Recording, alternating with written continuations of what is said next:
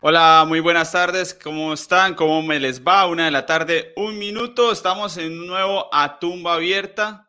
Aprovecho para saludar a los que nos escuchan en podcast, que esos seguro están en este momento escuchándonos, mientras empieza a llegar la audiencia digital en vivo.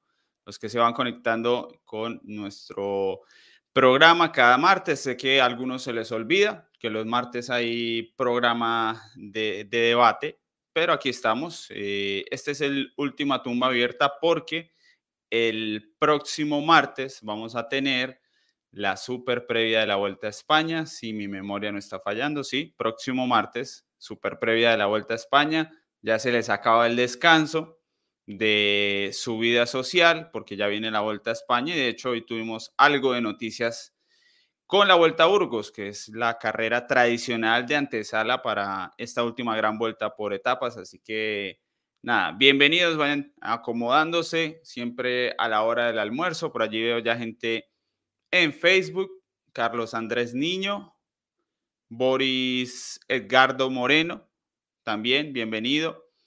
Los que se van sumando en YouTube también, a Muiso, que lo veo por allí, a Babol también está por allí, a Maxi desde Argentina, gracias por acompañarnos en un nuevo Tumba Abierta. Y bueno, hoy tenemos eh, algunas noticias, porque siempre este deporte da de qué hablar pero antes voy con un saludo corto aquí. Eh, los que ven el programa, pues ya los conocen, pero la gente en podcast en este momento no sabe quién está para hoy en A Tumba Abierta. Así que el señor Félix Sierra, que hace cuánto no estaba en un, en un programa así, ya no me acuerdo, Félix, la verdad. O sea, de estar, de estar todo el programa, no recuerdo. Creo que, creo que recién llegué a, a Italia, que sabes, trasnoché bastantísimo que fue como a las 3, 4 de la mañana. El día de los microsueños, claro que sí. no, no, no, para el, no, yo estaba, estaba al 100%. Buenas tardes. Recuperación. Sí, sí, sí, estaba. Eso era afirmando todo el debate, afirmando todo el debate. Estaba de acuerdo completamente en, en esa tumba abierta, ¿no? Un, un gusto nuevamente poder estar aquí, eh, hablar un poco de ciclismo con Albert, con Alejandro, eh, con Eddie también y con todos los eh, seguidores de ciclismo colombiano que van dejando ahí sus, sus comentarios. Nuevamente es, es, un gusto para mí poder estar aquí en, en este programa que tiene un nombre espectacular, A Tumba Abierta. Tremendo, pero ese nombre corre peligro, Félix, porque... No, no, me, no me diga eso, que duré como 10 días pensando. Yo no sé qué vamos a hacer, porque el programa todo el mundo lo conoce ya como, como la polémica y, la mezcla es, es, rara, yo lo sé que es rara y algo habrá que hacer. Seguramente nos vamos a tener que decidir, no, no ya para esta temporada porque se nos va un poco. Después de la Vuelta a España tendremos algunos programas hasta Rubé, Mundiales, Lombardía y por ahí irá terminando seguramente la primera temporada y ya para el otro año veremos. Para el otro año hay muchos cambios le voy avisando a la gente que llega puntual, les voy tirando ese chisme. Para el otro año tenemos muchos cambios. Así que Fernando Bastidas, Mateo Ariza, sepan. a sudar. Juan Ramírez, sí, sí. Cambios difíciles, pero hay que cambiar. Alejandro Matiz, bienvenido, buenas tardes, allí en Canadá. Canadá. Alejandro, siempre que digo Canadá, trato de recordar el lugar exacto y yo tengo un problema grave de memoria, pero la gente sabe que yo tengo un problema grave de memoria, así que ya prefiero no preguntarlo porque me da pena. Bienvenido, Alejandro. Hola y saludo especial eh, para usted, para Félix Albert, que como siempre es un gusto acá compartir y para toda la audiencia. Bueno, yo lo entiendo perfectamente porque al final acá el lugar es, lo, voy a decir por última vez, se llama Kitchener, pero entiendo al final a la gente que no lo recuerde porque es, ah, que, es, está, es que está fácil, desconocido. Está fácil. Sí, es, que, es, manera, es, sencillísimo. entonces. Albert lo recordaba, antes de seguir con Alejandro Albert Rivera, buenas tardes, ¿lo recordaba? Muy buenas, muy buenas, Eddie, Félix y Alejandro. Eh, no, no, no lo recordaba. Además, estoy ahora buscándolo en Google. estoy buscando en Google a ver por dónde, por dónde para. Muy bien. Ya nos contará Albert qué, qué, clima hace, Alejandro, qué clima hace, mm. cómo son los recorridos por allí, porque esa es la especialidad de la casa. Exacto, no, yo por eso es que generalmente a la gente simplemente les digo en un pueblo cerca a Toronto, que creo que es más sencillo así, porque pues por el nombre, no sé, eso no es, no es que sea tan conocido por acá, pero bueno, acá lo importante es que ya estamos listos otra vez para hablar de, de ciclismo, yo creo que hay algunas cosas muy interesantes y, y a pesar de que por estos días no haya tanta actividad competitiva, pues este deporte tiene eso especial que siempre nos deja algunas noticias que, que nos dan para largo de comentar.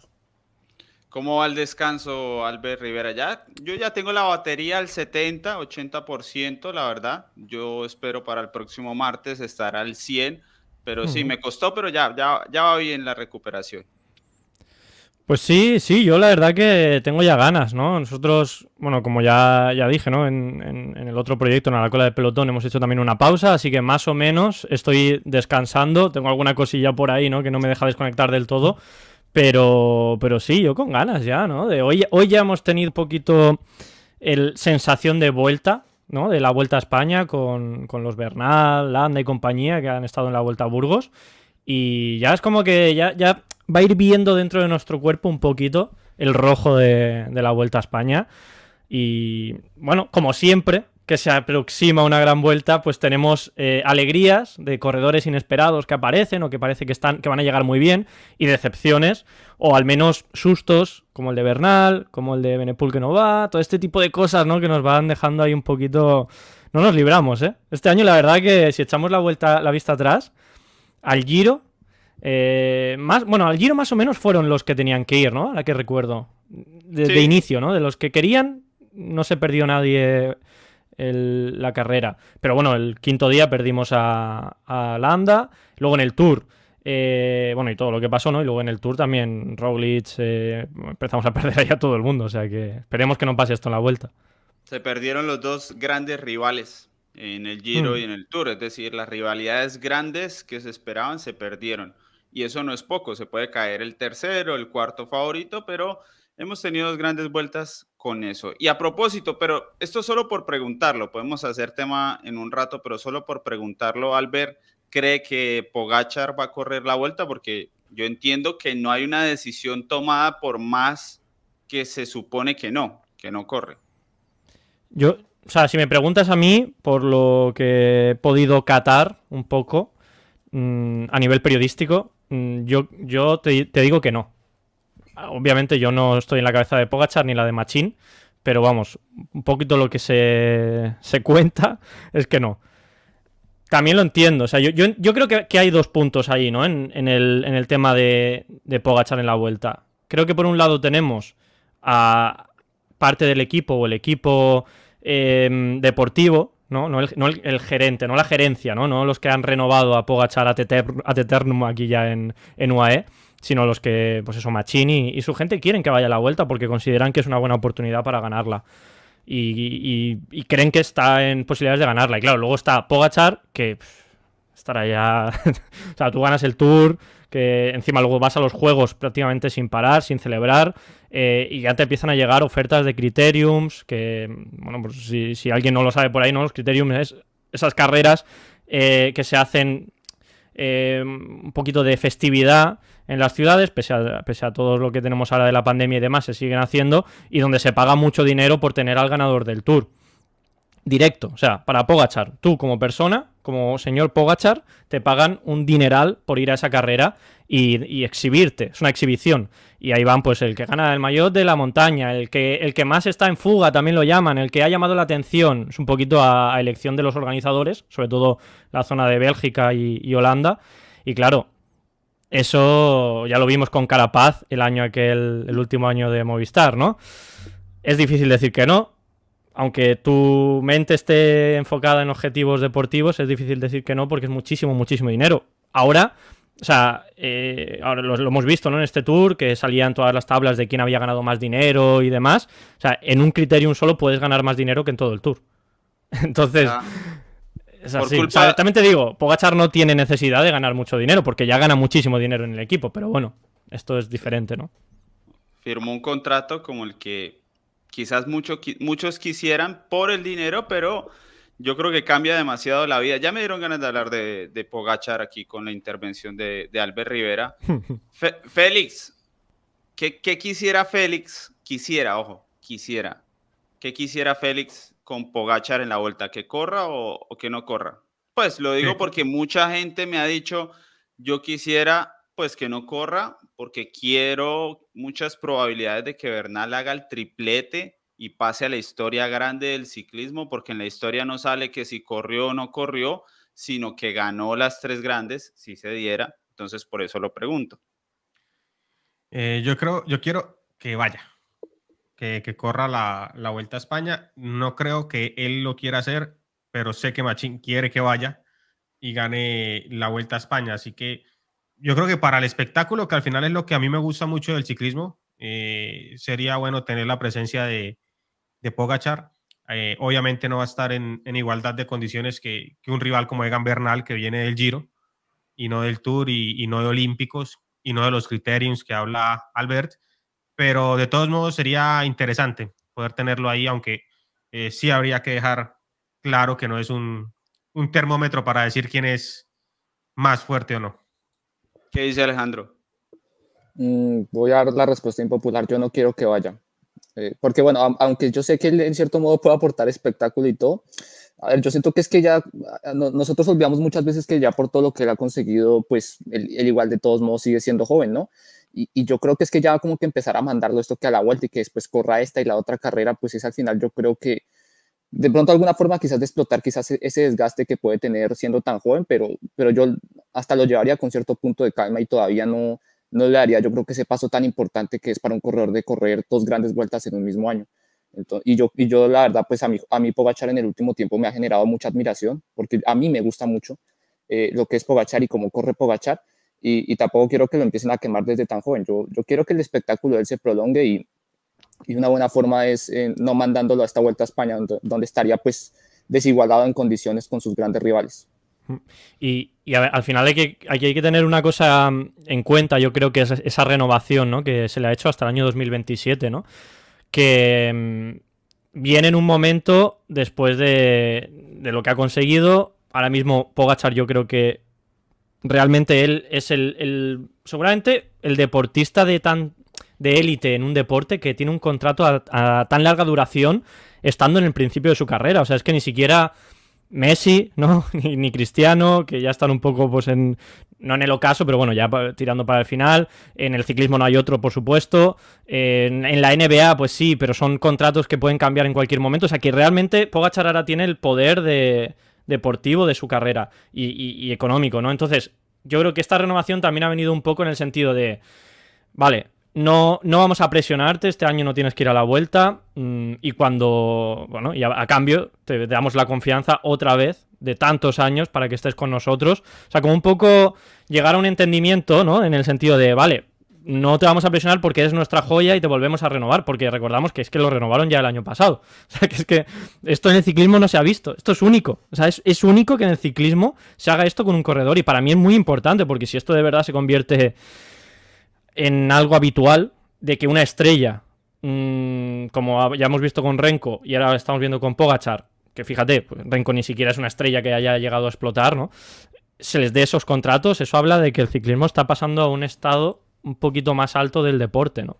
De importancia y de poder atraer dinero para poder firmar a un corredor hasta 2027. Entonces yo creo que, que le han hecho ese contrato y eso implica que él va a tener la libertad total de elegir su calendario, de, de todo. O sea, para mí, yo si creo, él no quiere ir, no va a ir a la vuelta, creo yo. ¿eh? Yo creo. Eh, hay dos temas diferentes. A mí ese de si él quiere ir o no, me gustaría preguntarlo eh, para que lo vayan pensando en el chat. Félix, Alejandro, si están allí en un trancón escuchando el podcast, le pueden decir a quien lo va acompañando en el trancón mientras nos escuchan y eh, me dan la respuesta ahora. Pero yo creo que eso es tan raro en el ciclismo pero también porque es una, una, coincidencia increíblemente grande que aparezca un talento así con un equipo de dineros públicos de un país con tanta plata y que obviamente dijo, bueno, aquí tenemos publicidad, toda la que queríamos o la que veníamos a buscar. Nos encontramos con un corredor que parece ser eh, que apunta a pelearlo de ser el mejor vuelto mano de la historia, porque ya es de los mejores de, de la historia con haber ganado esos dos, esos dos tours. Entonces creo que se junta así una cosa. ¿No se han filtrado números o sí? No, yo no he visto números por yo, ningún lado. Yo por ahí recuerdo que al principio de año una revista belga sacó los sueldos eh, del, de los más pagados del pelotón y él estaba como en tercer lugar, le daban 5 millones al año en ese momento que ni siquiera le habían hecho la primera de las dos renovaciones, porque recordemos que primero lo renovaron hasta 2026 este año y después la que ahorita conocimos, pero eso era antes de las dos renovaciones. O sea que ahorita podría ser mucho más, creo. Me, me da mucha intriga saber cómo será un contrato de esos, o sea, imposible que el contrato simplemente sea, le vamos a pagar sí o sí 4 o 5 millones de euros hasta el 27, ¿no? Que es el, el nuevo año. Imposible, yo no creo que eso sería algo increíble, no, no creo que funcione así, pero puede ser. Igual pueden creer que, que Pogachar va hasta ese año a tope.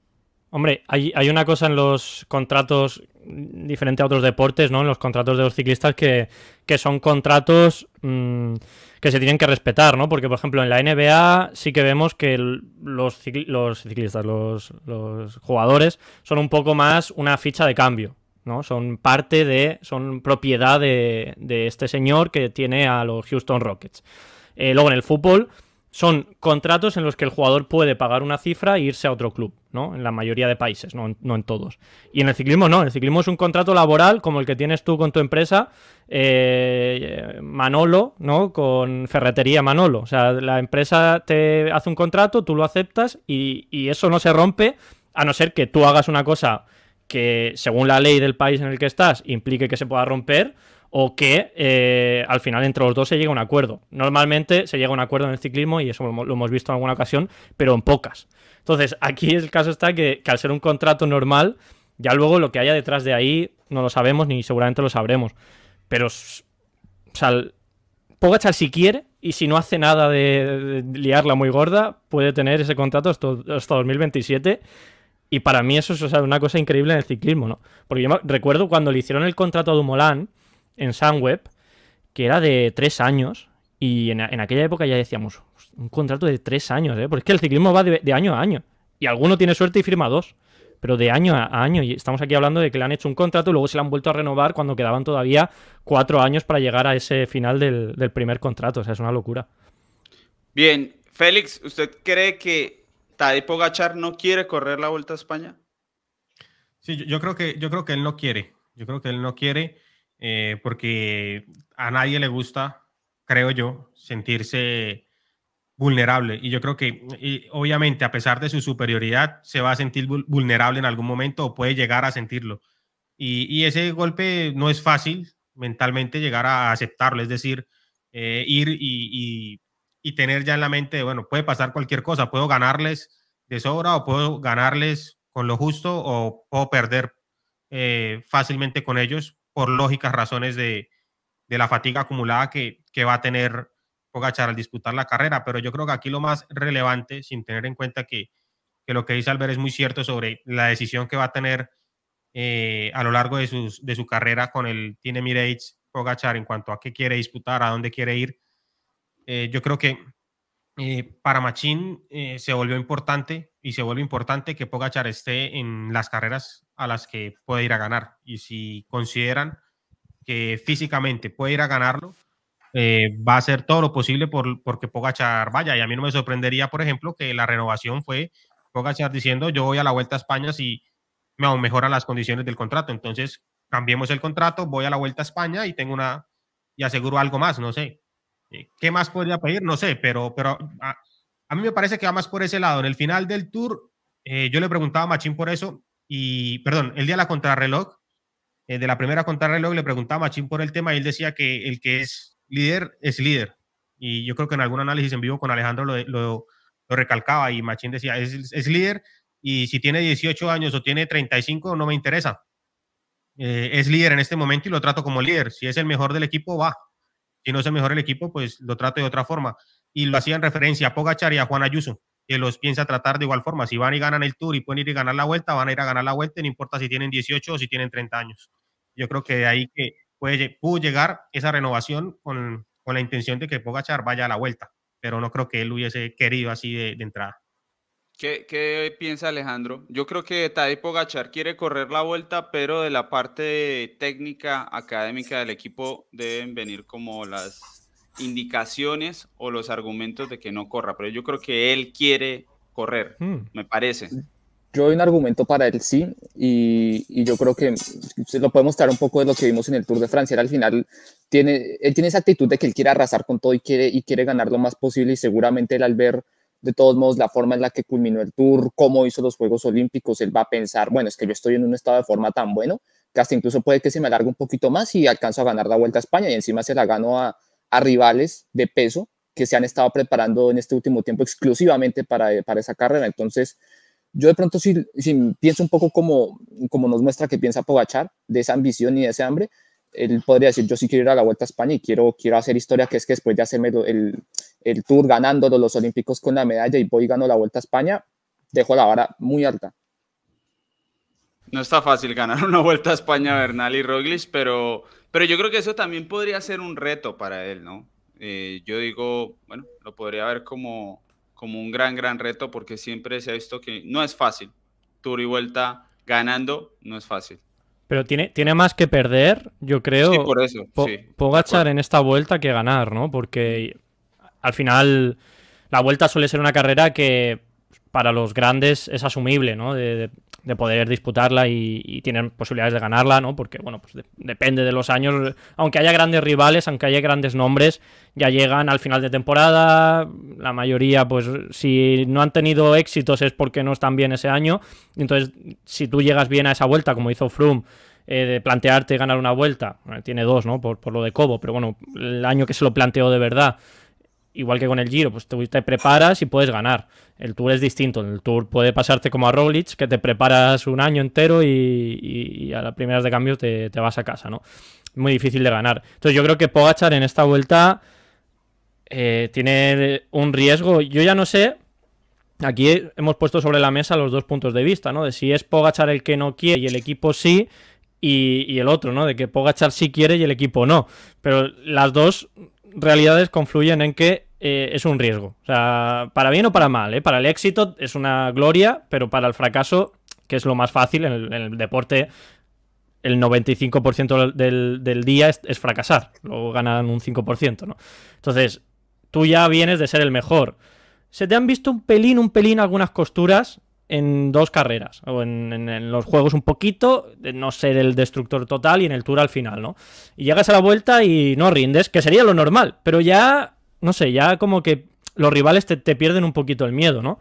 Entonces, yo creo que tiene tiempo de ganar la vuelta a España, ¿no? Pogachar, que ojalá vaya, ¿eh? Lo disfrutaremos, vamos. Sí, es lo que, a ver, de querer, querer espectáculo, ya en la super previa, de saber de hoy en ocho días, de saber que sí la va a correr, que ojo, al final, oficialmente lo que ha dicho Machín es que sí va, ya que filtraciones y que nos parece que tal vez no, porque yo no, o alguien tiene presente una declaración de Machín diciendo no, no va a ir a la Vuelta a España, no. Yo no, la, las, la declaración de Pogachar. Mm. Las, las otras declaraciones que hay son las de Pogachar, que hay que contextualizarlas totalmente porque son justo al acabar la carrera de los Juegos Olímpicos, eh, con la medalla de bronce todavía colgada, sentado esperando para ir al podio, y le hace un periodista, creo que en este caso era un periodista español, aunque había varios, le hace un par de preguntas y una de ellas es de ¿vas a ir a la vuelta a ganar? ¿O vas a ir a ganar la vuelta? Que es, el concepto de vas a ir a ganar eh, me parece importante, ¿no? Y dice, mm, dicen, dice así como, eh, veremos, ¿no? Es un poco, lo dejó ahí, ¿no? Dijo como, creo que no, pero ya veremos, ¿no? Un poco por, dejarlo así. Porque, pero bueno, es que ese, ese, momento yo creo tampoco te sabe decir un ciclista, ¿no? Lo que va a hacer. O sea, si acaba de, hacerse 300 kilómetros casi. ¿Cómo se le habrá ocurrido esa, pregunta? No sé. Es que está fuera de contexto totalmente. O sea, pero bueno, la declaración está ahí, quiere decir que tiene dudas. O sea, si, si realmente tuviese clarísimo que va, hubiese dicho sí, sí. ¿no? Entonces, yo es lógico y como estamos diciendo, creo que después de una temporada tan larga, que estaban poniendo por ahí en el chat, que, empezó en febrero, incluso ganando, entonces es normal que, pues oye, no tenga claro si va a ir a la vuelta o no. Pues que haya pensamientos de por un lado sí, por otro no, a ver qué, pasa al final. Pero es lógico que haya dudas. a la vuelta siempre se va con dudas. Nadie, nadie lleva la, la certeza. Pero bueno, aquí teníamos la encuesta y no está tan clara, vean, 66% apenas dicen que sí quieren que corra Tadej Pogachar, ¿no? En vista de, de todo este tema de, de la rivalidad con Egan Bernal. Y a propósito, Alejandro, Alejandro que, que viene acomodándose muy bien en los análisis en vivo. ¿Cómo estuvo Bernal? Yo la carrera no la vi. Eh, y cuando digo que no la vi es que no vi las tres horas, dos horas y media de transmisión. Se ve uno de pronto un resumen, que no es lo mismo. Pero, ¿qué sensaciones transmitió Bernal en esa clásica San Sebastián? En San Sebastián yo creo que en términos generales transmitió buenas sensaciones, ¿no? Porque pues venía de largo parón del giro, encima el contagio del, eh, del virus. Es cierto que no, no lo vimos en una faceta activa ofensiva como era esperarse, pero a ver, que haya llegado al final ahí con el grupo, que pues bueno, al final perdió unos poquitos segundos porque no quiso disputar el sprint y, guardar un poco, pero pues yo creo que para el contexto en el que estaba, me parece que dejó, un, dejó una buena sensación, ¿no? Porque tampoco es que se le haya visto que, que, estuviera sufriendo demasiado en esos momentos, en, cuando se, se, puso intensa la carrera, entonces yo creo que dejó un buen síntoma en San Sebastián el, el sábado, Bernal. Yo creo que Albert, lo que transmite eso es que, bueno, problemas graves ya no hay, o sea, porque antes siempre con Bernal era que no sabíamos si tenían un problema físico grave o de otro tipo grave, ¿no? Y ya es como un corredor normal, ¿sí? Entre comillas, normal, que tiene un, desempeño y esto no quiere decir que vaya a llegar en, en, la misma condición a la Vuelta a España, pero bueno, yo creo que al menos eso trae un parte de tranquilidad, verlo haciendo una primera carrera después del parón en condiciones. Sí, fue una, clásica extraña, ¿no? en este caso, porque los favoritos no disputaron como tal, ¿no? Sí que hubo escarceos, movimientos, pero bueno, al final se jugó con otro tipo de valientes. Y para mí de, de Bernal es difícil sacar conclusiones, pero no se puede sacar ninguna conclusión negativa y eso ya es noticia por lo que decías, ¿no, Eddie? Porque antes eh, bueno, en todas las carreras, en todas las carreras previas al Giro de Italia estábamos pendientes de cada momento de su espalda, ¿no? Y ahora, bueno, después del Giro, él admitió, ¿no? Que pues tiene el dolor ahí, pero que tampoco le, ha influido, ¿no? En esa última semana, que fue simplemente pues que llegó ya cansado y, y tuvo un día malo y un día y medio malo. Entonces, yo creo que ya tenemos que olvidarnos un poco de momento. O sea, ya luego en la vuelta, si de repente un día pierde 20 minutos y vuelve a decir que es la espalda, pues tendremos que plantear otra vez si, si realmente ha vuelto esa lesión, ¿no? Y, si se había recuperado, si ha forzado mucho, no lo sabemos. Pero yo creo que está bien y, lo que hemos visto en la, en la clásica de, Donosti es que está bien, en la clásica de San Sebastián. Bueno, muy bien. Félix, ya, ya probó el almuerzo, ¿qué tal está? Bien, ¿no? se ha ido a comer, ¿eh? Se ha ido a almorzar aquí. No puede ser. Pues ya, todavía no nos escucha, ya, ya viene llegando la señal a, pie de cuesta. Poco a poco, poco a poco. en Santander es que llega un poquito más tarde la señal. Sí, sí, sí. En Bucaramanga. Oigan, a, propósito, recomendación para que se vean el resumen de la vuelta al Gran Santander femenina. Muy bueno. Resumen de los mejores contenidos que hemos hecho en nuestra historia y digo mejores no solo por, por tener una cámara de ciclismo colombiano en una moto siguiendo la carrera, sino porque es periodismo, lo que siempre les digo, que esto no se trata simplemente de venir los martes o en las grandes vueltas todos los días a la una, entretenerlos, sino que nos gusta hacer periodismo, es la esencia de, de este medio de comunicación. Y bueno, eso fue periodismo, traerles información de un evento ciclístico que normalmente es invisible, así que recomendado que vayan a buscarlo, ese prácticamente el último video que van a encontrar allí cuando Félix Sierra sigue con los problemas de conexión. Y bueno, eh, allí terminaba la encuesta. Mm, Egan Bernal, yo creo que, que, ahí ya nos queda claro eh, las posiciones y yo creo que nos, nos toca esperar simplemente. Ahora estamos haciendo el aguante con el tema a ver si nos salía alguna actualización pero de momento lo, que tenemos es un parte médico tras la caída hoy en Burgos, aunque yo quería que de la caída nos hablara Félix, pero no lo veo, no sé si nos está escuchando por ahí, Félix. Uy, justo, iba a hablar y... Eh, es que se, Internet, pues a veces falla. Estos son cosas de, la modernidad, ¿no? La facilidad que nos da Internet para poder hacer este tipo de contenido también a veces juega al contrario. Pero yo creo que si Internet quieres que nos, demos, nos den unos minuticos de más para esperar a ver si sale algo más, más concreto. Hmm. Puede ser, sí, estamos esperando el informe tras la caída que vimos hoy en la Vuelta a Burgos. Habla de una caída sin consecuencias. Cuando se dice una caída sin consecuencias, siempre hablamos de fracturas o lesiones más allá de los hematomas, las raspaduras. Eh, eh, a eso nos referimos. Así que, bueno, de momento, porque yo sí me asusté. No sé si Alejandro estaba viendo la carrera en vivo, pero en el momento de la caída, el gesto de Daniel Martínez, sobre todo que igual es un corredor muy importante, y ver a Bernal en el suelo, porque uno en ese instante, pues si se fracturó la clavícula, uno igual no se da cuenta en los primeros instantes y cualquier cosa, cosa pudo haber sucedido y se acababa todo, ¿no? A mí lo que me asustó realmente, bueno, yo, bueno, estuve pues que no habían pasado la, la, imagen de la, de la caída exactamente como ocurrió, pero yo cuando volví a ver ya la, la carrera, yo me impacté mucho fue por el hecho de que yo veía que como que ocurrió recientemente y Bernal casi estaba casi que cojeando. Y yo digo, sí, Normalmente cuando uno se cae al principio es cuando menos siente el dolor porque el cuerpo está caliente, no, todavía no siente realmente el impacto. Y yo dije, si ya en ese instante él está cojeando. Aguas ahí, como dicen por allá. Entonces, entonces yo por eso la verdad como que sí, sí tomé un poco, un poco de susto. Lo mismo de Martínez que lo veíamos que se quejaba también de la espalda y que no se veía del todo bien. Y, y, yo creo que el susto fue grande, pero como que ya después por lo menos ver esta información preliminar, ¿no? De que llegaron a meta, no importa el retraso con el que lo hayan hecho y que por ahora lo único que hay son las consecuencias normales de una caída, los raspones, las contusiones.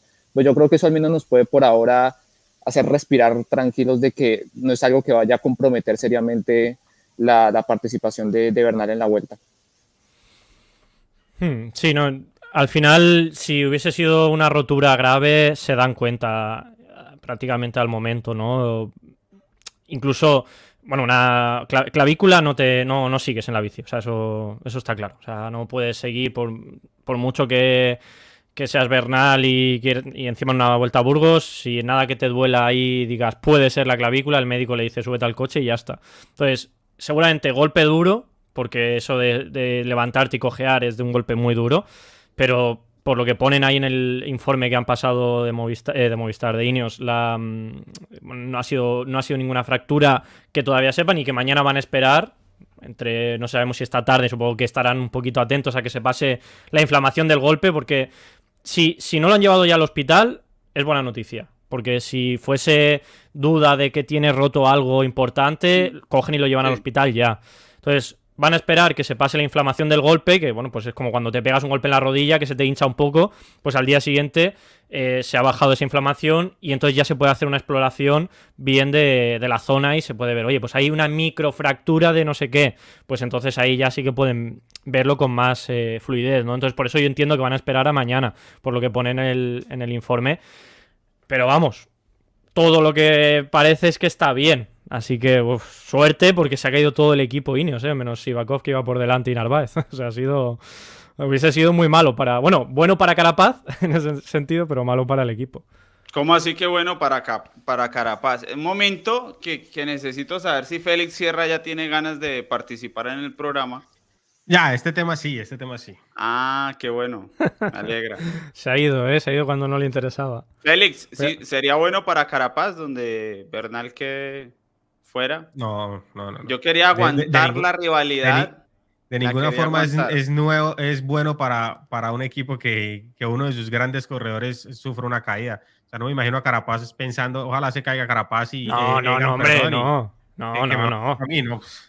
Eso, eso es ilógico. No, pero bueno, para los intereses deportivos. En el sentido de que llegas de líder único, si se caen. Bueno, Adam Yates, que está un poquito ahí de si va o no va. En principio sí, pero bueno, eh, yo no lo tengo, tengo bastantes dudas. Eh, Bernal, que Bernal va a la vuelta a ganar. No va a la vuelta a ser. Bueno, a lo mejor soy líder de, o sea, soy gregario de. No, no, va a ganar. Y Carapaz va a ganar también. Entonces, pues si tienes dos que van a ganar, pues puede haber ahí un. Puede haber, que normalmente no lo hay, porque siempre la carretera suele poner a uno por encima de otro. Pero puede haber un poco de intereses, de, o sea, conflictos de intereses, como ocurrió a Landa en el Giro de Carapaz, que tampoco es De momento, de momento las caídas arreglaron todos los problemas de multiliderazgo. ¿Mm? No tuvimos que ver problemas en equipos donde en la carretera se tenga paridad entre dos corredores y entonces se, vean los líos tácticos propios de tener dos corredores, más estos dos corredores que para mí se parecen muchísimo, Carapaz y Bernal. en cuanto al perfil de voltómanos, van muy por el mismo lado. Veremos si en esta vuelta a España ya no será una caída, sino que tendrán ahí que... Pero a mí sí me parece que eso puede ser, sobre todo pensando en la polémica de la vuelta, yo sí espero que lleguen los dos muy enteros, porque aquí la audiencia colombiana y después la audiencia ecuatoriana son las dos principales audiencias de este canal de YouTube y página de Facebook. Y no estaría nada mal una polémica, Alejandro eh, colombo-ecuatoriana, pues obviamente sabemos los, las desventajas, pero en todo caso divertida, creo yo. Claro, sería divertida y además porque ahí ya uno ve en el chat que de vez en cuando ahí les gusta poner como esa rivalidad de bandera, ¿no? Entonces ya verá ahí como a dos corredores de muchísima calidad compartiendo el liderato del mejor equipo del mundo, pues ni me quiero imaginar. Y lo, y lo que decía ahí de que las, lo de la influencia de las caídas, claro, influyen obviamente en el sentido de que pues pueden definir un liderazgo, pero también le, pueden quitar gregarios de lujo a los que están más fuertes. Por ejemplo, en el Giro de Italia, Damiano Caruso, que no pudo contar ahí con Landa. Una lástima. Albert. Aquí nos preguntan en el chat, que hoy los estamos leyendo. Alguien dice. Alguien dice que, que, que, ¿Cuál es la información oficial de Gambernal? Pues que está en evaluación, que no tiene de entrada problemas serios médicos, pero que está en evaluación a ver si toma la partida mañana o no. Eso es lo oficial. Ya lo periodístico de otras fuentes, pues pertenece a esas fuentes y ya es decisión de ustedes si quieren o no quieren eh, hacer caso y después evalúan si esas fuentes están en lo cierto o no, pero lo oficial es eso. Y yo en estos casos, como no tengo acceso a Bernal, pues tampoco les voy a decir algo distinto, pero sí, habrá que esperar a mañana, pero bueno, es lo que estábamos hablando con Albert Rivera sobre normalmente qué tipo de, de golpes ya van dejando fuera y qué puede aparecer al siguiente día. Y, y además que un retiro puede ser muy preventivo. O sea, no hace falta que tenga una lesión complicada, ¿no?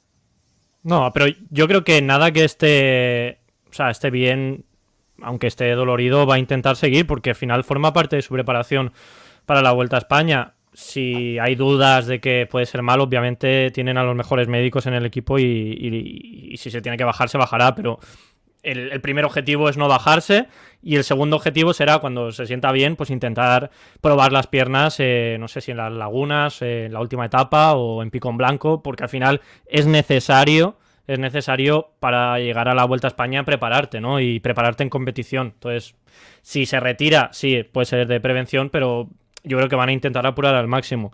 Que estaba justo viendo aquí el, Instagram, hace, hace un, tres horas ha puesto Bernal. Eh, ¿Cómo puede cambiar la vida en un, en un solo momento? Pasamos de estar delante eh, en los abanicos, cinco corredores del equipo y terminamos en el suelo, tres corredores de líneas a 20 kilómetros de meta. Quiero decir que Carlos Rodríguez de nuevo ha demostrado gran clase, síganlo desde ya, que les va a dar muchas alegrías a los españoles muy pronto. Que se ha hecho amigo de, Carlos Rodríguez, eh, Bernal, pero vamos, que pone un... Yo creo que eso tranquiliza también un poquito, ¿no? Sumado al... Pues si pusiera estoy preocupado o algo, no pondría nada, ¿no? Entonces, si pone eso es que está feliz y está bien, ¿no? Yo creo. creo. yo creo que además al menos en mi concepto, creo que es muy importante eh, que le acabe la vuelta a Burgos. Eh, pues sí, obviamente no hay nada grave y si no es algo que le impida competir, yo creo que además porque creo que no sería bueno que llegue sin tanta competición sabiendo que el arranque de la vuelta va a ser tan duro. Entonces, siempre es importante que, no es como otras carreras que pues empiezan con etapas llanas y quizás hay, hay más margen de, de, recuperar, de coger ritmo, pero acá la Vuelta a España es muy diferente y, y si no llega en forma al 100, eh, ya en esas primeras etapas se le, pueden, se le pueden ir las opciones.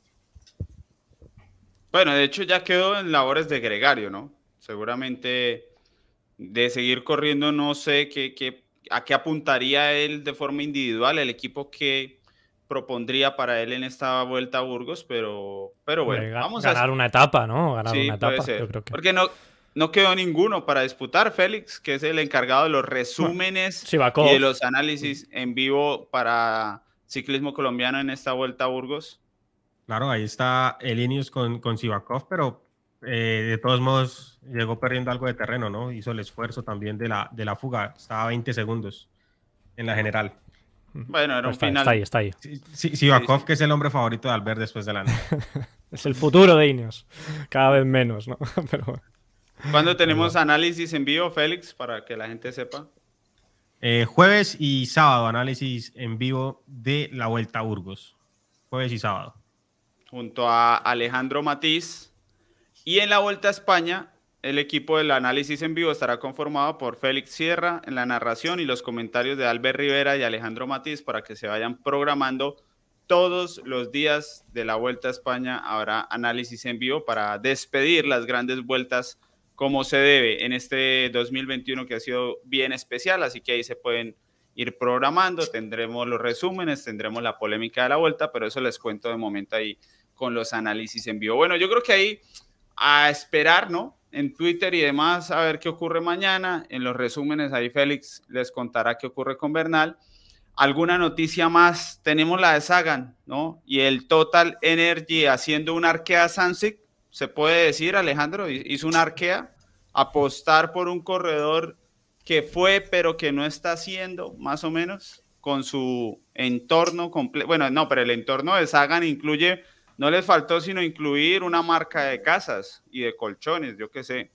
Casi. No, yo creo que el Total hizo una arquea y Sagan hizo un Quintana. Básicamente, fue, yo creo que es exactamente casi que la misma situación, obviamente en facetas diferentes, pero un corredor que claramente está en el declive eh, de su carrera, que sabe que pues difícilmente un equipo del World Tour y con las dificultades económicas que se atraviesan quiera apostar por él y quiera disponer buena parte de, pues, alguna parte de su presupuesto para pagar el alto salario que cobra, pues al final hace quizás lo correcto, que para un equipo de segunda división es muy importante. Yo creo que más allá de lo, deportivo, digo más de lo comercial, de lo que representa Sagan, porque es que la, popularidad que tiene y, y, que, y que pues desde ya va a hablar el doble, el triple de gente eh, más de lo que hablaba del, total antes de que, de que ficharan a Sagan. Entonces, es una inversión más que todo pensando en eso, en darle visibilidad al equipo y que sea como sea, eh, aunque pues ya Sagan no esté, eh, no esté pues a su nivel, yo creo que de todos modos él en cuanto a resultados y todo, sí le va a entregar mucho más de lo que ha hecho el total en los últimos cuatro o cinco años. Entonces, mm, pues se podría leer como una inversión, si se quiere, correcta, correcta el total, pues traen a los compañeros de confianza de Sagan y demás. Entonces, pues ya es una forma de darle visibilidad, visibilidad, al equipo y, aumentar considerablemente toda esa cantidad de puntos que obtienen en la clasificación Pro Team ya para el siguiente año. Se le queda buen equipo ¿eh? a, Total Energies. Eh, al final han ido, bueno, eh, con la suerte o no de poder fichar a, Sagan, porque también es una inversión muy grande de, de dinero, pero también es una inversión que tiene poco riesgo, ¿no? Porque Sagan te va a salir bien. O sea, mm, no es como cuando ficharon a Testra, que Testra no era es, un ciclista que había ganado, que ha ganado, pero no es un ciclista que te va a dar eh, visibilidad sí o sí, ¿no? Si está mal no te la va a dar, pero Sagan si está mal sí que te la va a dar, porque Sagan siempre es protagonista, o sea, aún no estando mismo bien. que con, Quintana, lo mismo. Sí, sí, sí, es lo mismo. está claro que Sagan quizás bueno, también, por supuesto, Quintana a nivel global del ciclismo, pero Sagan yo creo que está un escalón por encima porque trasciende incluso al, ciclismo solo, ¿no? Es, es una estrella del rock, un poquito, ¿no? Como a la Felipe, este tipo de ciclistas. Entonces, bueno, pues creo que Total ficha a, dos corredores buenos como Daniel Oss, como Bodnar y, luego, por supuesto, a Sagan. Y Sagan encuentra un equipo donde va a seguir haciendo lo que él quiera. Entonces, pues bueno, yo creo que sigue saliendo un poquito bien para los dos. A nivel deportivo, bueno, tampoco creo que veamos a un Sagan peor de lo que hubiésemos visto si se va a un World Tour. Que mucha gente dice, no, es que ya ha dejado de. Eh, ha dejado sus objetivos, ya no quiere ganar y ahora se va a un equipo de segunda. Bueno, eh, hay que recordarle a toda la gente que en un equipo de segunda eh, está un tal Matthew Van Der Poel que es capaz de ganar a todos. Entonces, irte a un equipo de segunda no quiere decir per se ¿no? que vayas a convertirte en un perdedor ni mucho menos. O sea, no tiene nada que ver. El ciclismo no funciona así. En otros deportes, como el fútbol, sí, ¿no? Eh, un, futbolista de primera se baja a segunda porque el nivel que tiene ya no es para estar arriba, ¿no? Pero en este caso no. Entonces yo creo que Sagan puede, si él encuentra su forma bien y tal, todavía puede dar cosas al ciclismo. O sea, no, no considero que sea un error o que sea dejarte ir ya, ¿no? Y olvidarte de tu carrera por irte al Total Energies fue, fue una estrategia perfecta para, para Sagan y, y para el Direct Energy o para Total, porque lo que mueve Sagan en cuanto a público, en cuanto a todo lo que es en, en Francia y en Italia, eh, que es donde más tiene presencia la marca como tal, ¿no? las estaciones de servicio sobre todo, que es a lo que le están apostando ahorita. Eh, yo creo que el impacto con Sagan no, no va a tener, no va, a ser fácil calcularlo porque va a estar muy por encima de cualquier valor eh, publicitario y, yo creo que desde el momento en que se conocía durante el tour el, acuerdo con, el equipo, se notaban que estaban satisfechos porque un corredor va a poder eh, primero, estar con dos corredores de su entera confianza. Segundo, va a poder correr donde él, donde, donde él lo crea conveniente, donde él quiera ir. Y la empresa que está poniendo el dinero, pues va a recibir un impacto publicitario que, eh, según los cálculos que hacían eh, los managers del equipo, pues actualmente no lo reciben ni sumando todo lo que puede hacer el equipo y, creen que con Sagan, estando en el equipo durante un tour, eso les salva tres, cuatro años de, de dinero en cuanto a Free Press se refiere. Así que yo creo que es perfecto. Y además me gusta, me gusta cuando un corredor que, como Sagan o como lo hizo el mismo Quintana, van a una segunda división, buscan un segundo aire, eh, tomar un, respiro de todo lo que es ser eh, una gran estrella en el, en el World Tour y, ya no se tiene ese, ese gran nivel y, yo creo que ese, ese aire también le hace bien a, a Sagan en esta ocasión. ¿Cuántos años tiene Sagan? No, no tiene 30, ¿ya tiene 30? Tengo la duda, está por ahí, ¿no? Está por ahí. Sí. Aquí sin ver a Pro Cycling Stats, que hoy tengo solo una pantalla, y por, por leer a la gente en los comentarios, a Camilo Polo, que habla de Israel, que hizo lo mismo con Froome, Ercilda, que nos dice que Quintana quiere estar a la política. Bueno, eh, los corredores de edades sobre los 30 años que en realidad están siendo empujados es por esa nueva generación bestial. Y yo creo que eso es lo que está abriendo las posibilidades más allá de la primera división y, apuestas de corredores que, o sea, yo creo que al final de cuentas, eh, lo que pensarán de Sagan es que está en edad todavía para competir. Otra cosa es que pueda contra esa nueva generación tan complicada, pero como está en edad de competir, yo creo que por eso consiguen buenos contratos todavía. Sí, no, está claro. Yo creo que Sagan eh, ha tenido varias ofertas de casi todos los equipos del World Tour. Es Sagan. O sea, es que no es solamente por lo que ha hecho, sino porque todavía es capaz esta misma temporada de, estar disputando y de estar ganando y de, y de ser protagonista, de estar en buena forma que sí, que, ya se nos cuesta nos cuesta un poquito más ver a ese Sagan capaz de ganar Flandes o capaz de ganar Roubaix, eh, de arrasar en el Tour que nadie le puede toser, los sprints, etapas intermedias, eh, verde. Sí, obviamente, ¿no? Porque al final la carrera de un ciclista, pues tiene altibajos y, va al final va a menos. Es una pelota que va rebotando y cada vez bota menos y se queda abajo, ¿no? Pero creo que todavía le quedan varios botes, ¿no? Siguiendo esta analogía, le quedan todavía varios botes a Sagan para, para ganar un, buen contrato y para ganar todavía, más allá del dinero, olvidarnos, dejamos a un lado el dinero, creo que todavía es un ciclista válido. Eh, aparte de que es válido hasta que él quiera, pero que es válido porque creo que todavía tiene mucho que dar al ciclismo yo, yo no, lo, no lo descarto que esté luchando, eh, haciendo un top 10 en Flandes y teniendo la oportunidad, ¿por qué no?, de, ganar clásicas y, monumentos. O sea, es que yo no lo descarto todavía. Igual yo es que a lo mejor lo veo desde un punto de vista muy fanático o algo, pero vamos. yo creo que está difícil, la verdad. A mí... ¿Pero por qué? ¿Por qué? O sea, ¿en qué, en qué, en qué os basáis para decir que no gana? Porque no ha ganado. O sea, es solo porque, no por, por forma yo, veo todavía un Sagan que pueda atacar y, pueda ganar. Es que él, yo creo que él estando, o sea, ya teniendo un bajón de rendimiento y encima con, con, esta gente que viene tan fuerte, yo creo, o sea, para mí es muy difícil que él recupere ese nivel y que encima, pues, o sea, después vaya a estar a la par de esto. Pero esta gente, esta gente ha perdido. Ha perdido y ha perdido con Asgreen. Eh, un Tour de Flandes. y ha perdido, ha perdido con, con Teuns, ¿no? Eh, Teuns en Milano San Remo. Eh, ha perdido. Bueno, ya hemos visto esos dos momentos. Lo primero es que vuelva a su mejor versión. Eso es lo primero. Y ahí. Pero su mejor versión no tiene por qué ser su mejor versión. La que sí, ojalá, ¿no? Pero yo creo que es complicado que vuelva a su mejor versión. Pues su mejor versión es de hace 10 años casi. Sí, sí. Ese es el lío que, está muy lejos miren cómo yo lo veo. Yo al menos pienso que es que total al momento de hacer el fichaje, ellos no pensaron tanto en que, en que se hagan vaya a ser el que los replete de, triunfos, de que gane el mayor verde del Tour, del Tour de Flandes, lo que sea. Ellos más bien están pensando es que, claro, yo, o sea, Sagan ya no está para ganar porque para mí no está para ganar, pero por lo menos para hacer así top 10, un podio de vez en cuando sí está. Y eso ya es mucho comparado a lo que hacía a lo que hacía el, el, total antes. Entonces, ya eso de por sí es una ganancia muy enorme, aunque, aunque no, aunque no lo queramos ver de esa forma, porque es cierto, Sagan ya no va a ganar, pero pues, por ejemplo, ahorita estaba viendo un poco lo de este equipo este año en clásicas, lo mejor que hicieron fue el noveno puesto en, en Flandes con, con Turgis.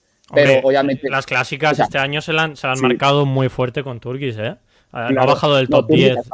Turgis ha estado muy bien, pero es cierto, yo creo que al final Sagan, por ejemplo, puede hacer mucho más que Turgis y ya el hecho de asegurar esos varios puestos en top 10, victorias ahí casuales, ya eso es mucha ganancia para el total. Entonces, ya después si Sagan, supongamos que regresa a su mejor versión y vuelve a ser ese corredor que arrasaba antes, pues es la joya de la corona, pero el presupuesto real y lógico está en ese, que puede hacer algo digno, que ya obviamente va a ser mucho mejor a lo que hacía total antes. Yo creo que a eh, diferencia de, Uy, ¿dónde está Félix? Ah, vale, que, pensaba que no, es que pensaba que te habías caído tú y era y es Eddie el que se ha, el que se ha caído, vale, No, no, no, no. Es que eh, sí, era por, por, sacar mi comentario y no, no dejarme decirlo, pero bueno, eh, yo, iba, yo iba a decir que, que Alejandro tocó un punto muy, muy bueno. Y, y es que en, a Saga no se le va a pedir, que es la diferencia con Quintana, eh, nada explícito con, con grandes victorias que sí se pueden dar, ojalá, como dice Albert, pero yo tampoco lo veo como que llegó a como gran favorito, llega entre los tres favoritos. Eh, no, se puede ganar, claro, porque pero, nada eh, Félix, entre los, entre los cuatro, entre los cuatro favoritos, tampoco. Ah, ¿no? ¿Y qué hizo Milano San Remo este año? Sí, muy bueno, pero yo ah, no lo sé, los cuatro favoritos. Bueno, y eso fue más casual, porque no repitió eso después en, otras carreras, rara vez. Eh, eh pero, pero que tampoco estamos hablando, es que no sé, parece que si no ya no puede ganar, ¿no? Sí puede ganar. No, sí, puede, sí, puede, ganar, pero lo que, lo que decimos es que no va a llegar como el gran favorito. No es como antes uno decía, bueno, viene Sagan y todos a vencer a Sagan, sino aquí es al contrario. Claro, pero es que Sagan eh, llegaba de favorito cuando estaba Cancelara. O sea, hay que decir que Cancelara hace ya tiempo que se ha retirado, ¿no? Entonces ha pasado tiempo. Precisamente, precisamente. Mm, Pregunta de Camilo Polo para Félix ya que hace rato no venía. ¿Quién estaba más vigente, Nairo cuando pasó al Arkea, Froome al Israel o ahora Sagan al Total Energies? Y al señor Fran Alarcón, cuando no asiste al programa, no le leemos los comentarios en el chat. Difícil. Buenas tardes. Difícil, difícil la pregunta, pero yo creo que eh, Nairo. Bueno, ya tirando de. Ya sabía yo que ha venido Félix cargado de populismo total, ¿eh? No, no, Has venido a, tope. Llevas la, buchaca llena, toda la, maleta que te trajiste de, Francia cargadita de, populismo. Véalo, véalo. Míralo, míralo, ¿ves? ¿Con qué, con, qué, ¿Con qué argumentos luego puede defender a Nairo si tiene un, no, no, no, un, bidón firmado de una, una caramañola firmada de Nairo? Muy mal. No, es que no es, no es de digamos, no, es que sea por, por, eso, es que ¿cómo, ¿cómo, vamos a comparar lo que venía eh, haciendo Nairo con lo que viene haciendo eh, Sagan ahora? Obviamente Froome estaba por fuera de esa pelea. Bueno, y que venía haciendo Nairo. Claro, llevaba unas temporadas. pero mucho más que, que Sagan. Sí. Pues, sacamos la calculadora. Porque... Ahora, la diferencia está en que Sagan mueve mucho más público, más interés para el equipo. Así que yo creo que a Sagan eh, le, va a ir mucho mejor. A, mí en, lo deportivo, en lo deportivo para mí creo que, de estos tres que ha, que, ha puesto Camilo, creo que el, que todavía es más, pero no muy lejos, creo que eh, Nairo y Sagan están más o menos parecidos, ¿no? Pasa que yo creo que en el momento del fichaje Sagan está mejor que en el momento de fichaje de Nairo. Sí que es verdad que luego el primer año de, Nairo, o sea, el principio de año por lo menos, demostró que, oye, joder, es que está otra vez aquí, ¿no? Eh, pero llevábamos ya un par de temporadas estilo de lo de Sagan, ¿no? Entonces yo me, agarro más a victorias que... Fíjate que aún así Nairo había ganado alguna ah. etapa en, el Tour. Pero Sagan también. Reina, si mal no recuerdo, porque no, Bueno, Reina, una etapa de 60 kilómetros, que esa la ganó, no la gano, pero yo la, la puedo pero hacer. Cuenta, pero, pero cuenta, Y, y, Sagan. ¿Cuándo, la va a hacer? Pero eso... Hombre, yo esa etapa la hago la hago, no al tiempo de los ganadores. La hago como el, como el ciclista eritreo, que se, eh, sudafricano, que se tuvo que retirar dos horas después, ¿no? Porque llegó fuera de control. Eh, Camilo, el que hizo el super chat, nuestro capo allá desde Arabia Saudita, dice que él piensa que Sagan. Yo estoy también, no sé, Alejandro también ve más del lado de Sagan. Ahí los que tiraron, los que tiraron una moneda al aire fueron los de Israel. A eso sí no les gana nadie. Nadie, nadie, nadie. Bueno. La verdad. Sagan, eh, tiene mucho dinero. Froome tiene mucho dinero. Y, tener a Froome de, de aliado, ¿no? Eh, dentro de tu equipo, ya sea en la gerencia o en la dirección, nunca está de más. Creo que también es un fichaje a largo plazo de, Israel. Que por cierto, Israel, eh, cuando empezó en 2013 con un equipo continental, creo que 2013, me baila un poco la cifra, ¿no? Pero por ese año más o menos. ¿Sabéis quién puso el dinero? de ¿Quién ayudó? ¿Quién puso dinero ahí para que ese equipo saliese? Peter Sagan. Peter Sagan. Peter Sagan puso dinero para esa fundación, eh, esa academia ¿no? de, Israel, que se convirtió en el equipo continental y que a su vez con el paso del tiempo llegó al World Tour como es hoy en día. O sea que, fijaos, aquí está todo unido, ¿no? Un poco. Por eso se hablaba que, Peter Sagan podía acabar incluso en Israel en esta temporada. Lo que pasa que, bueno, pues imagino que la oferta... Israel se ha convertido en un equipo con corredores que ganan, ¿no? Y no creo que sea tan fácil de decir, no, me, llevo aquí a toda mi, mi crew, ¿no? Y hago lo que, lo que quiera. Entonces, por eso no habrá podido irse a Israel. Pero vamos, que Sagan ha sido uno de los partícipes que este equipo esté ahora mismo donde está. Muy bien. Eh, Fran Alarcón nos eh, dice que por favor, Albert nos enseñe el primer libro que tiene a, su izquierda. Uno, uno muy bonito de. Mira, mira, mira. A ver. Es uno muy bonito de Mayots del mundo. No sé qué libro puede decir, ¿eh? Mayots. Mira, está. Pero no está firmado nada, no. No, mira, mira este Mayot qué bonito, ¿eh? Del Belandria. Para mí es. a mí se me hace que eso algo tiene, pero Fran, eh, Albert no, lo quiere mostrar. no, mira, para, para que no dejarlo así, es este libro. Ah, se supo todo. Con razón, gracias a Fran. qué, buen tipo, qué buen tipo. Pero eso no tiene nada que ver. Yo leo para aprender. También tengo el de, no, corredorazo. No, sí, desde que no esté firmado, desde que ya no, haya ido allá con un afiche Peter, Peter, Peter, la firma. Eh, sí, eso. bueno, porque no, no tuve la oportunidad, ¿eh? Porque cuando vino, vino a la vuelta, se cayó en la etapa de Murcia. Bueno, se cayó, le tiró la moto, ¿no? Y se retiró aquella imagen que luego, años después, eh, hicieron eh, el motorista recibió un maillot de campeón del mundo de saga, ¿no? Como haciendo las paces y demás. Pues se cayó en la etapa. Yo, yo a la etapa siguiente iba a ir a, la Vuelta a España. Fui, vamos, fui donde ganó. Eh, ganó Dumoulin. Mm, fue la etapa donde estaba Esteban Chávez de rojo en Cumbres del Sol. Y no pude ver a Sagan porque se cayó el día antes. Si no, le hubiese llevado. Todavía no estaba el libro, pero le hubiese llevado algo para que me firmase, seguro. Bueno, ahí está la confesión. Pues bien, ya vamos cerrando este a tumba abierta. Recuerden, el próximo martes la super previa. Eh, ahí sí va a estar Fran Alarcón y vamos a estar, espero, todos para anticipar la última gran vuelta. Espero con noticias de Tadej Pogachar y de los que en, en general vayan a participar como favoritos al título, así que están invitadísimos martes, próximo martes a la una de la tarde si sale una noticia en el chat o un tema, no un tema reciclado, sino un tema de actualidad que, sea, me parezca muy interesante o a mis compañeros que digan, uy, no, este tema vamos a atenderlo 10 minutos, lo atendemos. Eh, agradecemos a Gabriel Lozano, nuestro capo, a Jorjan Ríos, a nuestro capo Jason Navarrete, a Luis Lamilla, Fernando Bastidas, todos los que están. Eh, han bajado un poco los miembros del canal. Les digo, importantísimo que se queden con nosotros para poder seguir haciendo el contenido en, el ciclismo femenino, aquí los contenidos para la Vuelta a España. Invitadísimos a que se queden ahí en las membresías y alguno nuevo que se quiera sumar, ahí está el botón unirme debajo de donde nos están viendo o cerrando el chat y eligen su membresía.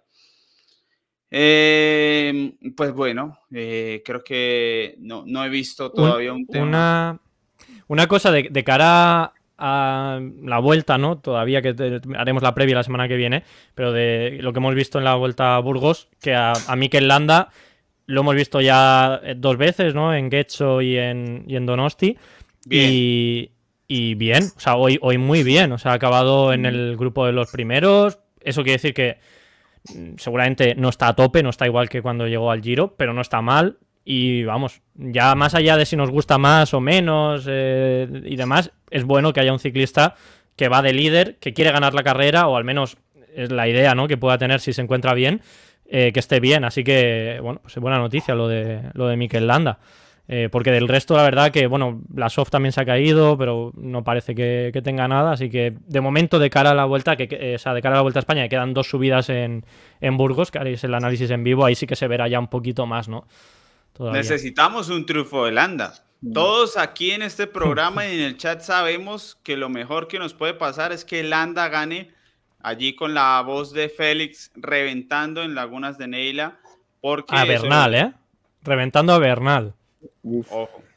Luego dirán, no, es que como no disputan la general, se ha dejado. Pero parece día que Albert ahí esté con nosotros. Sí, sí, sí.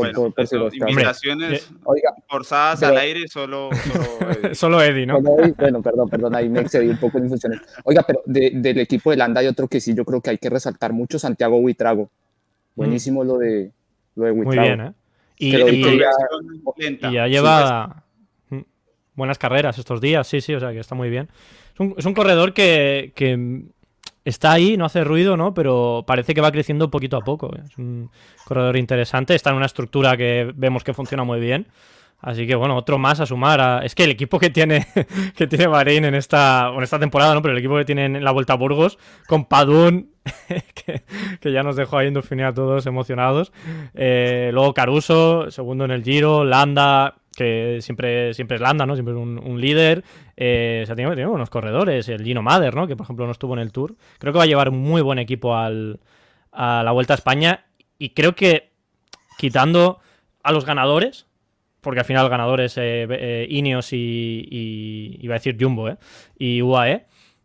El, equipo que mejor está haciendo, o sea, que mejor temporada está haciendo en grandes vueltas es Bahrein. O sea, en todas las grandes vueltas es el mejor equipo. Luego no tiene el mejor corredor. Pero, por ejemplo, en el Giro era el mejor equipo eh, y se vio, ¿no? Que, pudo poner contra las cuerdas a un Bernal que era muy superior. Eh, luego en el, Tour tenía un, equipazo por todos los lados, ¿no? Que le salían, incluso con la, caída de Jack Hay, que hubiese estado seguramente en el top 5 de este Tour de Francia, y a ver esta vuelta a España. Mm. Curioso. La verdad que, porque andan todos. O sea, no es una cuestión de uno o dos, y yo creo que eso hace la diferencia. Como nos dice Gabriel, también Miguel Flores, volviendo de la lesión. Eh, muy bueno verlo ahí. Tal vez no va a tener mucho calendario, creo yo eh, no he visto bien qué le queda al arquea, pero, pero es eso, no, no le va a quedar tanto, tanto, pero algo podrá correr y, que termine la, la, temporada no con tan malas sensaciones eh, tras haberse arruinado todo por esa mm. terrible lesión que tuvo. Miguel Flores eh, fue el ciclista que ganó en la Vuelta a San Juan, ¿no? El, el año donde estaban Oscar Sevilla y Benepul dándose palos allí en aquel abanico. Y fue el que ganó aquella etapa, ¿no? La, etapa, la etapa reina, sí. Eso es. Vamos a, estar pendiente de estos corredores. En la, la, Vuelta a Burgos, aparte del análisis en vivo, está por RCN, ¿no, Félix? Eh, Win Sports. Hoy estuvo en vivo por Win Sports y al rato la dieron en diferido por RCN. Ah, vale. Y no, sé si, si, está geobloqueado, quizás sí, ¿no? A, a, nivel estatal aquí en España, pero en la página web oficial de la Vuelta a Burgos se emite la carrera, o sea, está la imagen allí. Entonces no sé si igual está bloqueada para fuera del país, pero bueno, si no hay, está en abierto para que todo el mundo pueda verla también. Mira, Gabriel Lozano dice que la vio desde la página web de, Burgos, de la Vuelta a Burgos. puede, estar bloqueada, quién sabe. O tiene la opción del VPN también, que, que nos sirve, en caso de que la quieran ver directamente. Pues hemos abarcado algunos temas generales interesantes. Eh, para estos días de transición. Seguramente el próximo martes vamos a tener que sacar unas dos horas, ¿no? Creo yo, para poder atender tanta cuestión en la previa, súper previa de la Vuelta a España. Así que por hoy los vamos a dejar tranquilos, a que sigan con su vida tranquila y se vayan preparando, porque creo que van a ser tres semanas demasiado intensas. Aquí, si al final se terminan sumando todos, eh, todos no se van a caer créanme, todos no se van a caer. Y, y si Landa... Se caerá Félix. Sí, Félix, cuando mucho. Pero si Landa rinde, si rinde Carapaz, Roglic, Bernal y de casualidad se suma Pogachar, es, son demasiados nombres de los que generan eh, debate constante como para no tener tres semanas muy, muy intensas. Así que pendientes. Vayan organizando su agenda. Recuerden, empieza el próximo sábado 14 de agosto la Vuelta a España y estaremos aquí el próximo martes para hacer la super previa, para apuntarnos con los favoritos al título y bueno, tantas cosas que ustedes ya conocen del programa de debate que tenemos. Así que muchas gracias, nos vemos el próximo martes, siguen en los resúmenes de la Vuelta a Burgos con Félix, jueves y sábado, etapas de montaña en el análisis en vivo para que sigan ahí conectados al ciclismo y después algunos videos previos con análisis ya de mi parte para la Vuelta a España, contenido todos los días aquí en Ciclismo Colombiano. Así que muchas gracias y nos vemos el próximo martes en este programa. Hasta luego. Hasta luego, hasta luego.